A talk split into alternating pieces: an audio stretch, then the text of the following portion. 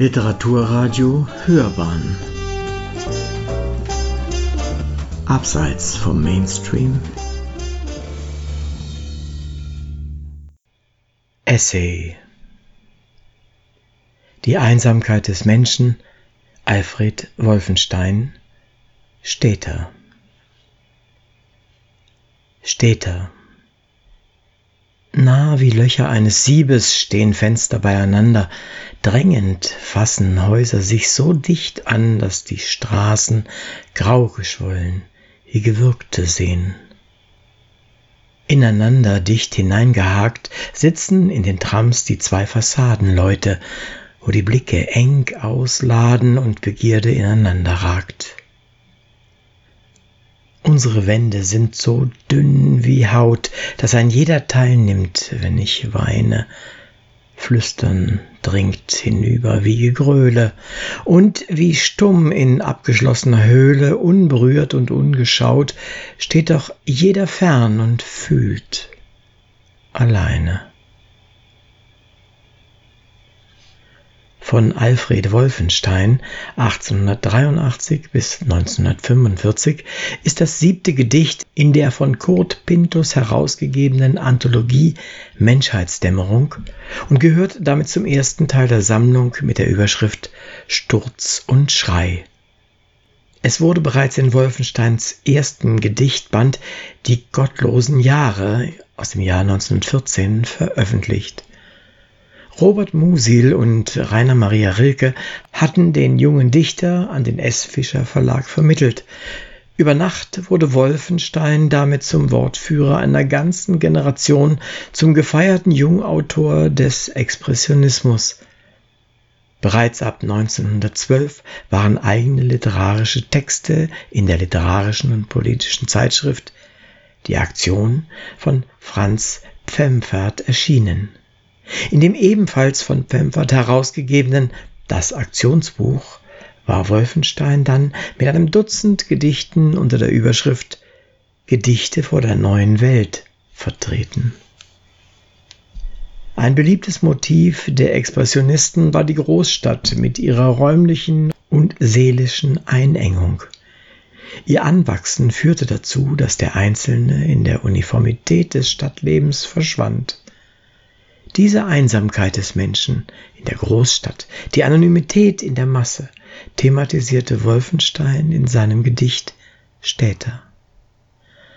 Während in der ersten Strophe zunächst die überfüllte Stadt mit ihren grauen Straßen und die zahllosen Fensterreihen beschrieben wird, sind es in der zweiten Strophe die Menschen, die dicht gedrängt in den Trams hocken.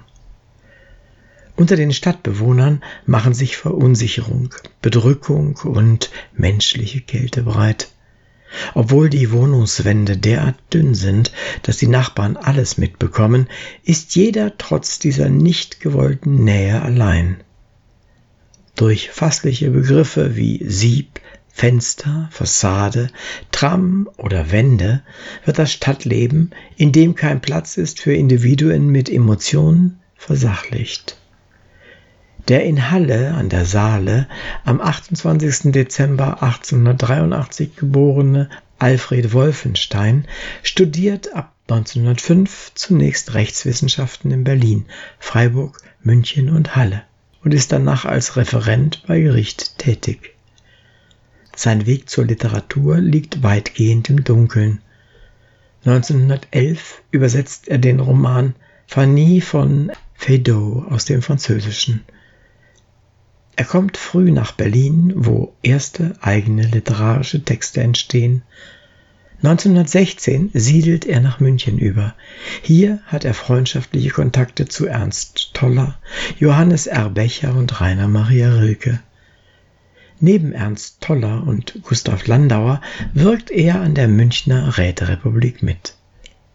In den 1920er Jahren wendet er sich von der Lyrik ab und versucht sich als Dramatiker mit Stücken ganz im expressionistischen Stil mit mäßigem Erfolg.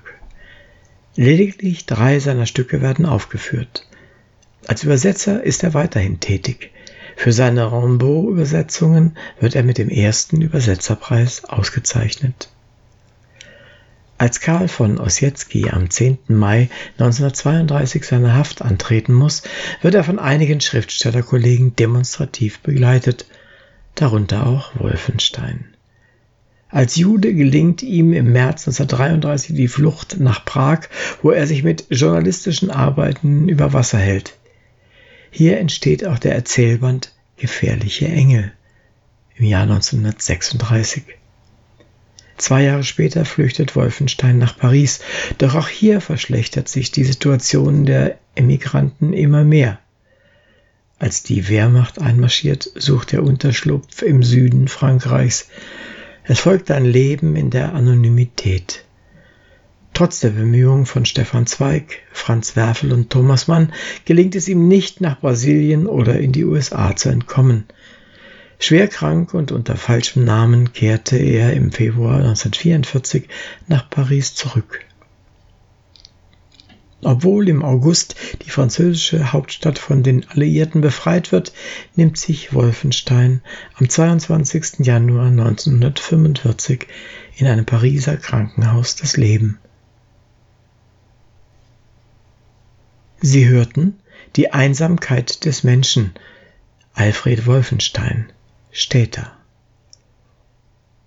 Ein Essay von Manfred Orlik. Es sprach Uwe Kulnig.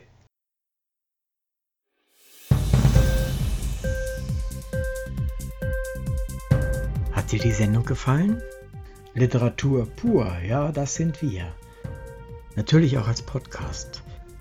Hier kannst du unsere Podcasts hören. Anchor, Spotify, Apple Podcasts, iTunes, Google Podcasts, radio.de und viele andere mehr.